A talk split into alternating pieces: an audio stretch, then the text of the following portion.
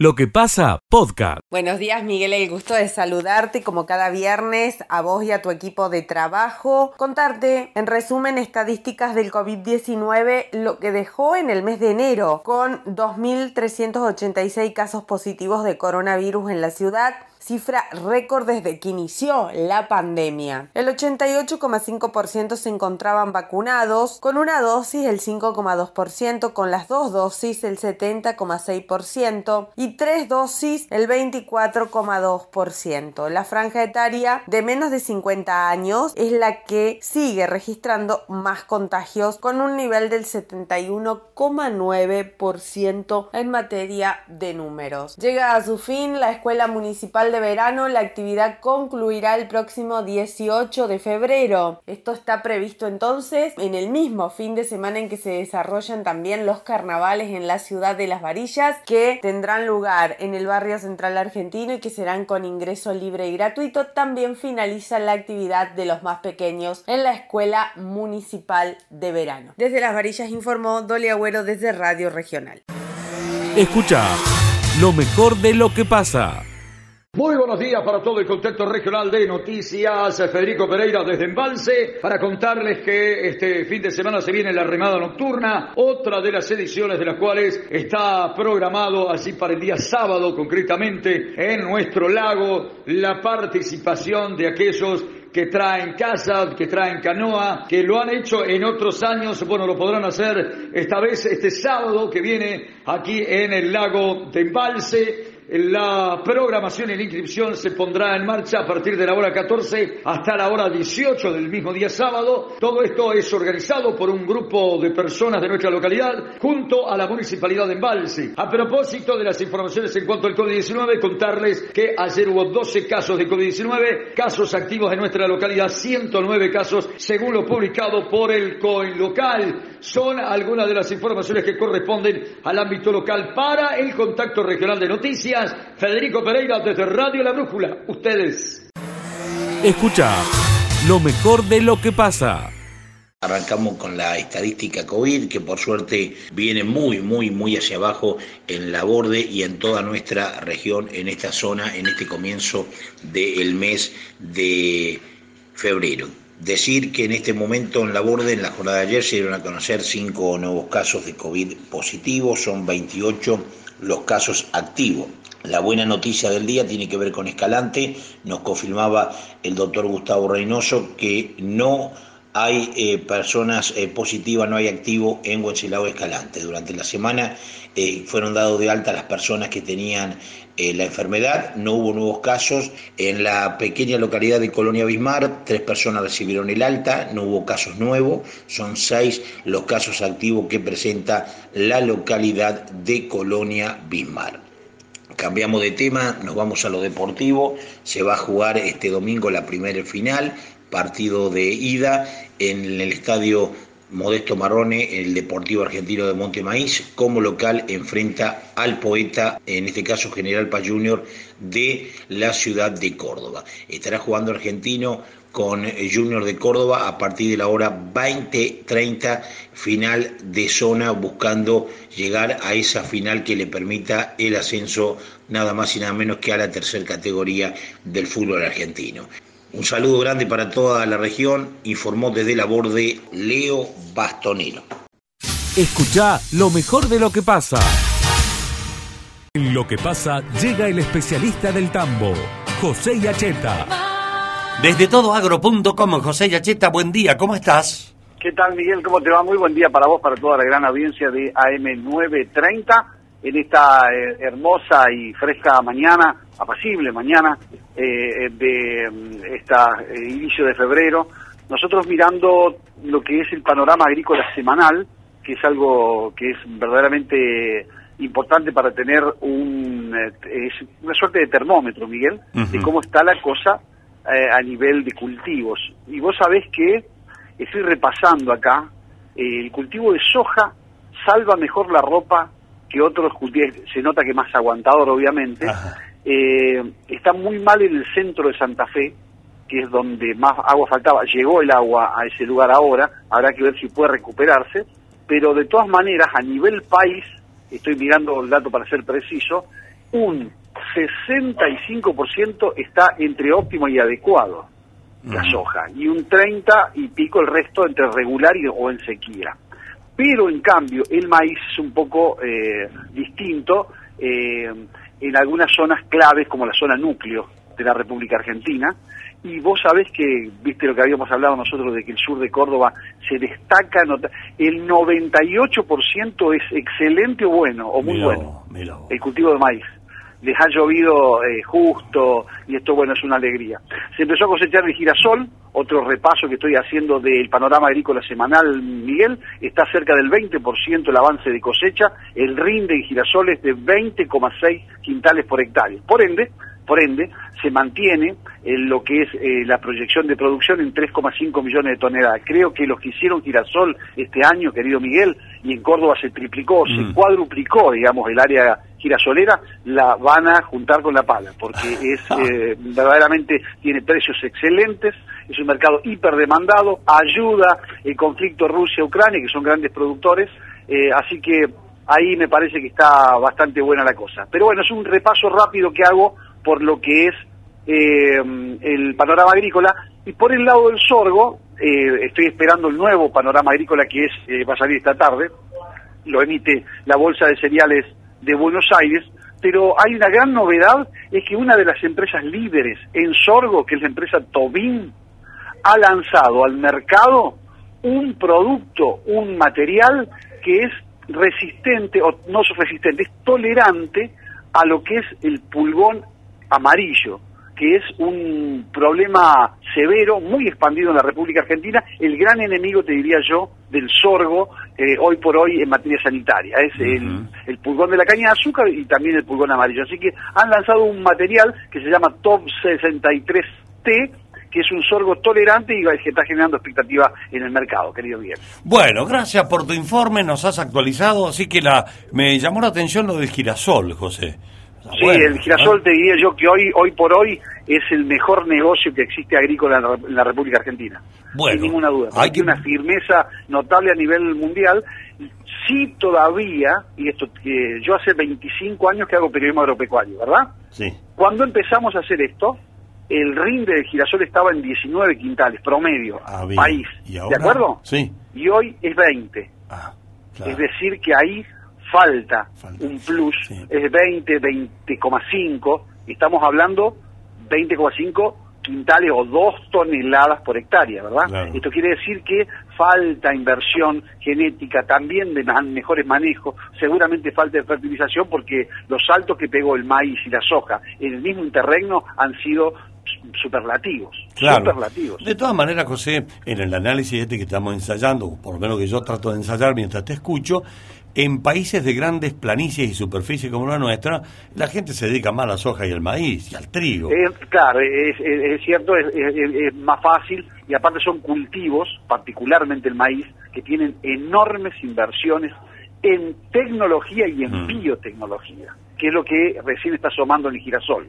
Así que bueno, esperemos que también el cultivo eh, gane por ese lado, porque la genética siempre hace un aporte eh, importante para que pueda haber mejores rindes y en definitiva garantizar mejor el aceite que la vecina tiene en su casa.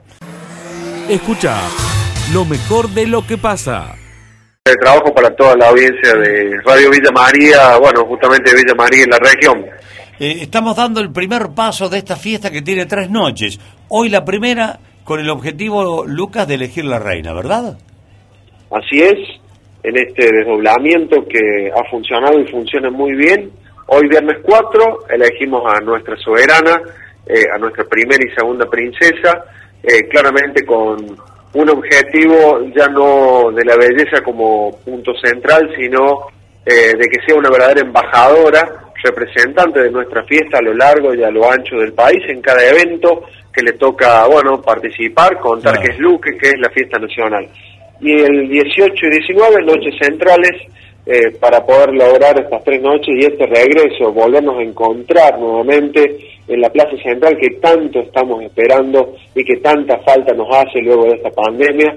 Bueno, para conmemorar este homenaje permanente que Luque hace ya 48 años que realiza a la inmigración, a nuestros abuelos y abuelas gringos que hicieron grande esta parte de la patria, pero que como vos sabés, Miguel, ya no solamente de la inmigración piemontesa, ya la fiesta nacional de la familia piemontesa es la fiesta de la familia donde nos encontramos todos los inmigrantes y festejamos ese esfuerzo de nuestros abuelos, vengan de donde sea, para hacer grande nuestra patria. Sí, cada fiesta tiene su encanto. La de Luque es muy particular, porque esa mezcla de comida y, música eh, la hace absolutamente única y diferente. Eh, ese olorcito a bañacauda y tantas otras cosas que hay, porque ¿por qué no le contás a la gente, por favor, Lucas, cómo se organiza la cuestión gastronómica en, en la fiesta de la familia piemontesa en Luque?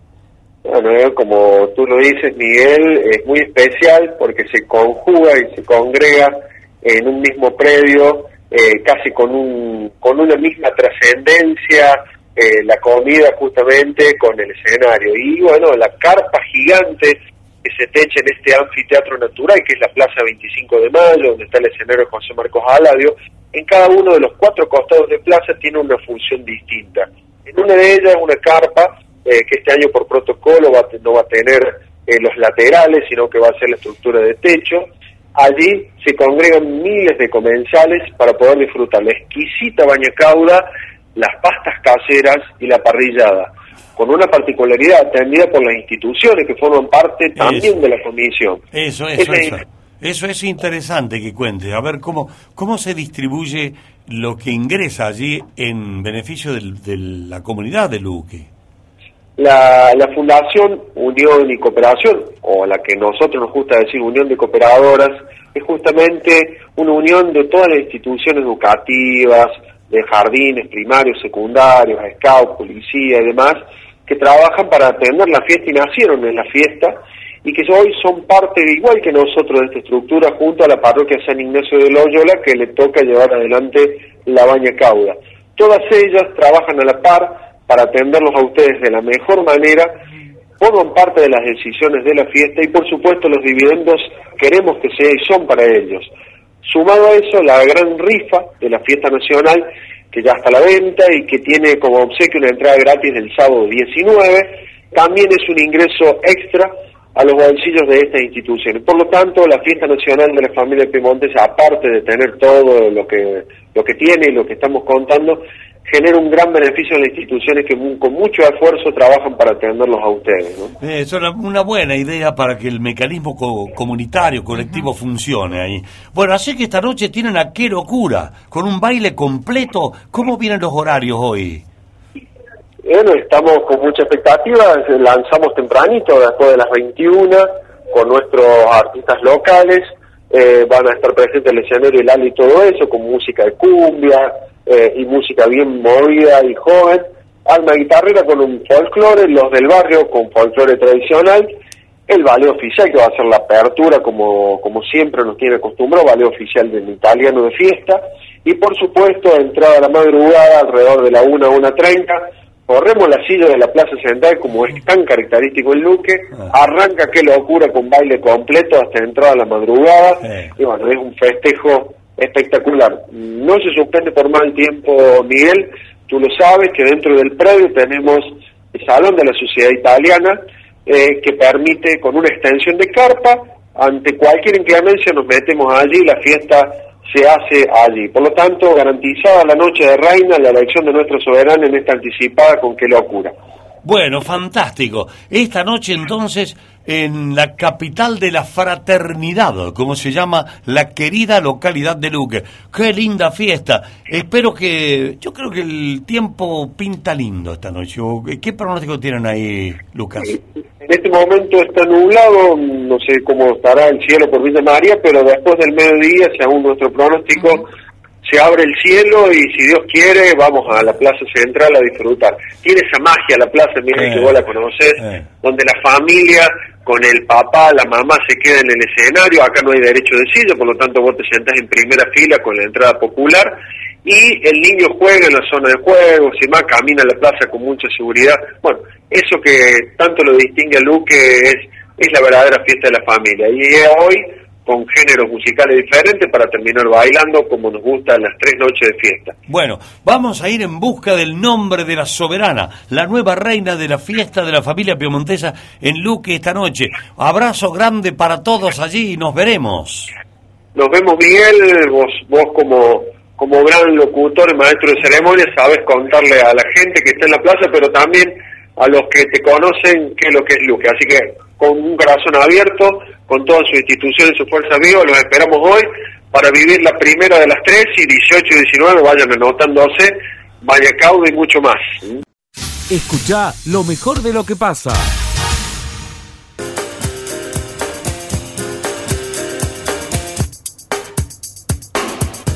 La columna de Martín Alanís. Miguel, vamos a leer en primer lugar la carátula, ¿no? Eh, ¿De qué está acusada Verónica Vivó, la presidenta del bloque oficial del Consejo Deliberante, también, como decíamos recién, la presidenta de la Comisión de Acuerdo, nada más y nada menos, lo que organiza todas las sesiones, y también una de las referentes ¿no? en materia política en el peronismo local.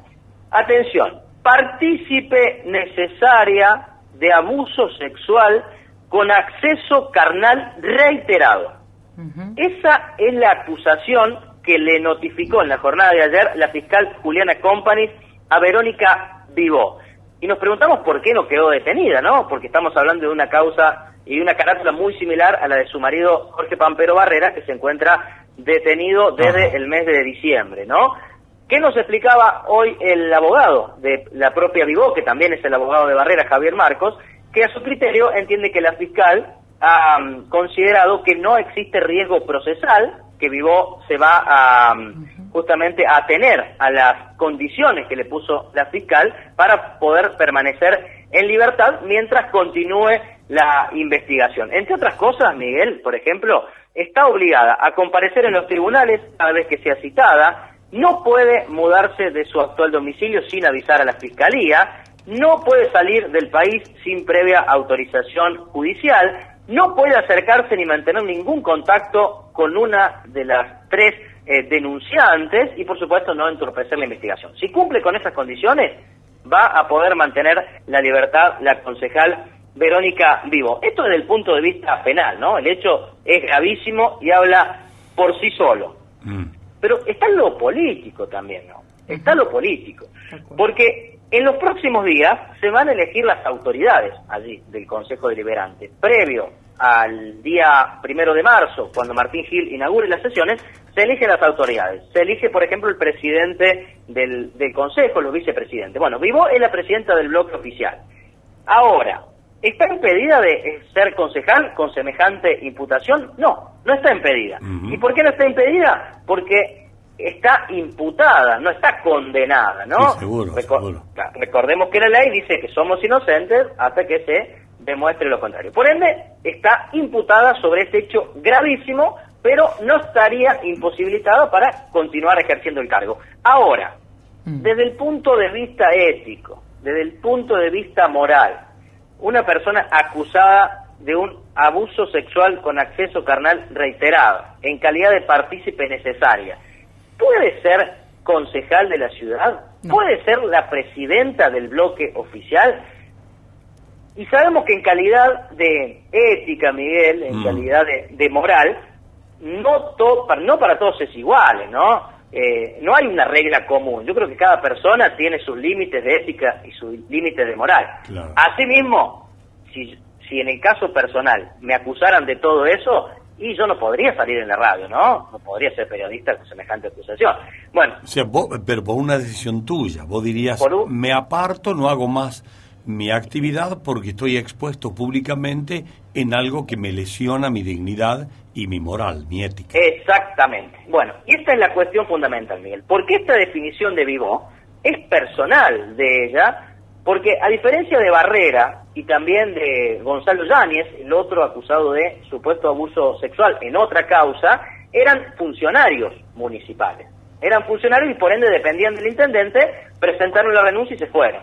En este caso, Vivo es electa por el pueblo. Fue electa concejal en el año 2019. Por ende, no se la puede echar, digamos. Ella tiene que renunciar tomar licencia por seis meses o seguir en el cargo. Estuve averiguando allí en el Consejo Deliberante y me parece que la idea que está dando vuelta entre algunos actores es la licencia, ¿no? Que lo más conveniente sería la licencia por seis meses y tal vez es lo más correcto para saber cómo luego continúa la, la investigación por parte de la Fiscal Company. ¿no? Licencia que tiene que solicitar ella, por supuesto. Por supuesto, lo tiene que solicitar ella. Siempre tiene que salir de ella, de ella misma. Nadie le puede pedir, exigir eh, que, que tome esta eh, definición, ¿no? Pero hay unas cuestiones propias de la ética, de la moral, de las conductas que me parece que tienen que, que influir a la hora de tomar esta eh, decisión. Pregunté en el radicalismo también, Miguel, hoy hay una reunión al mediodía, en un rato nada más, y entre otros temas se va a tratar esto. Va- veremos si la Unión Cívica Radical emite algún comunicado al respecto. Pregunté en el PRO también, en el PRO me dijeron que van a esperar justamente más detalles de esta investigación para luego eh, tal vez eh, expresarse en, en los próximos días. Lo cierto es que ha generado un impacto político muy fuerte esta noticia. Tal vez el hecho de que el Consejo todavía está en receso eh, aminora un poco no las consecuencias políticas momentáneas, pero Claro. en los próximos días esto ya va a tener mucha más mucha más fuerza. ¿no? Entre todo el fárrago de comentarios que hay sobre esta señora, porque viste que el, el vulgo De habla. todo, Miguel, El de todo, de todo, que hay cosas que no se pueden ni decir en la radio. El vulgo, claro, el vulgo habla, todos hablamos, porque así. Sí, sí. Digo, entre todo eso, eso que es farragoso, que es una cantidad, también se menciona la ríspida relación de Verónica Vivó con la fiscal Juliana Companis. Claro, porque Digo- esta historia no comienza ahora, Miguel, ¿eh? Mm. No comienza ahora esta historia. Recordemos que hace algunos meses atrás, la fiscal eh, Verón, eh, Juliana Companis acusó justamente a... No, no recuerdo bien exactamente el caso de un niño que habría sido maltratado en la casa de, de Verónica eh, Sí. Vivó. Resulta que Vivó le decía que en realidad el niño lo había mordido un perro. Bueno, se, se trataría de un niño que es el hijo de una de las personas que ahora ha denunciado justamente a, Vivó y a Barrera, lo decimos todo en potencial porque la fiscal no ha hablado de este caso, la fiscal no, no ha salido a hablar con los medios de comunicación. Entonces, eh, y bueno, en ese momento Vivó había cuestionado muy duramente a Companies, le había dicho que nada que ver lo que había sucedido, que era una vergüenza cómo había investigado, que no tenía sentido. Claro, y ahora con esta situación... Sí. eh, perdóname Martín, eh, Verónica Vivó había expresado públicamente que iba a recusar a la fiscal. exactamente. Y claro. creo que ese trámite no lo hizo. No, Creo que no lo hizo. No. Nunca llegó a cumplirlo. no, no. no. Exactamente. Bueno, pero no creemos, Miguel, vamos a confiar, que en el caso de Company no eh, actúan, ¿no? Son No, no, impulsos no, no va a haber revanchismo, no, por. No va a haber revanchismo ante un hecho tan grave, ¿no? Estamos hablando de un caso de abuso sexual con acceso carnal reiterado, que es la acusación, ¿no? Eh, no creo que, que opere esto, pero claro, pero ya viene de un buen tiempo esta, esta situación. Y bueno, después en el mundo de tribunales, Miguel, y de la política, se dice de todo, ¿no? Sobre qué habría pasado, qué sucedió, qué puede haber pasado, pero claro, son cosas que no se pueden contar en, en la radio porque no, no está aprobado ni nadie lo ha dicho oficialmente. Así que nos vamos a reservar todos esos rumores y esas cosas que, que se dicen, ¿no? Bien. Bueno, eh, ahí tienen bien contado por Martín toda la situación de esta persona pública eh, que es de Villa María y bueno, que la, la gente quiere saber. Tiene que tener una definición, para acá o para allá. Eh, veremos. Exact- exactamente. Bueno, y te cuento algo más, Miguel, y esto voy a citar la fuente de mi compañero de trabajo, Pablo Paredes, eh, quien vive en la zona de, de tribunales todo el tiempo. Hace un ratito en Canal 20 de Villa María contó que la próxima semana va a ser indagado Gonzalo Yáñez, Ah. el otro funcionario municipal acusado de un hecho de, de abuso sexual, que no está detenido, pero sí está imputado. Y va a ser indagado la semana que viene. Exactamente, Eso es. la semana que viene. Bien. Bueno, Martín, muchas gracias. ¿eh? Bueno, Miguel, nos encontramos el próximo lunes entonces. Escucha lo mejor de lo que pasa. de General de esa. Hablamos con el intendente cuando con Franco antes de Antes ayer. de ayer. Bueno, nos contó algunas cosas, pero viste que el secretario de Cultura es el que más sabe. Ese, Que eh. me disculpe Franquito, pero el secretario de Cultura es el que más sabe. Querido Ariel, un gusto, buen día, ¿cómo estás? Hola Miguel, bastante molesto con ustedes. ¿Por qué? Eh, sí, escúchame. Estamos cerca del mediodía, Sí. con un nivel de estrés de loco, y ustedes se ponen a hablar de esas cosas como San Martín de los Andes, Villa Langostura. No hay corazón que resista. Bueno, pero, pero ¿qué querés? Justo da coincide el cumpleaños de la Ahora, bella los ciudad. preocupé, los preocupé cuando No, dije, que me, pero me quedé de la- me agarré de las de la silla y dije, ¿con qué se viene este, este muchacho?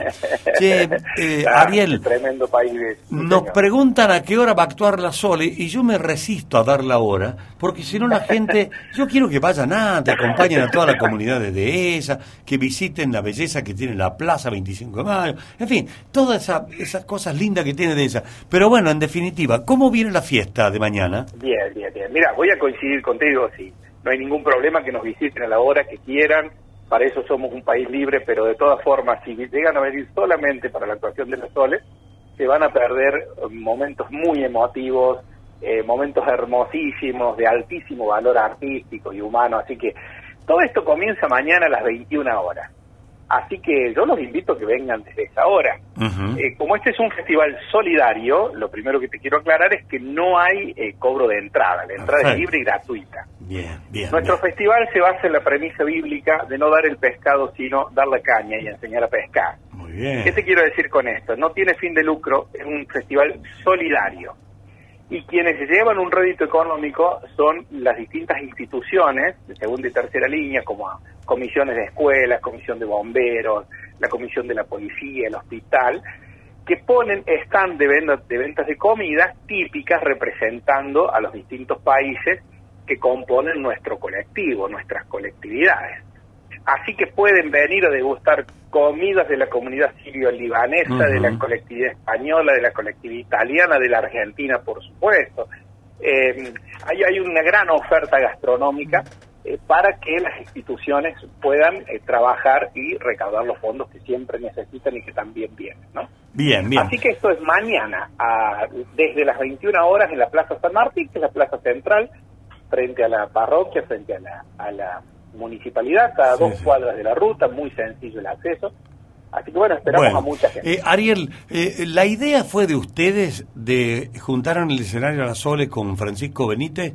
eh, o- No, se fue dando, A se ver. fue dando, sí, sí, fue idea nuestra, no es que se nos vendió un paquete Ah, pero eh, fue, así. por eso fue idea de ustedes.